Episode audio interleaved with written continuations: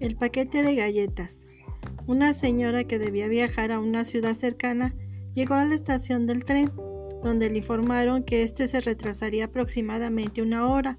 Molesta la señora compró una revista y un paquete de galletas y una botella de agua. Buscó una banca y se sentó a esperar.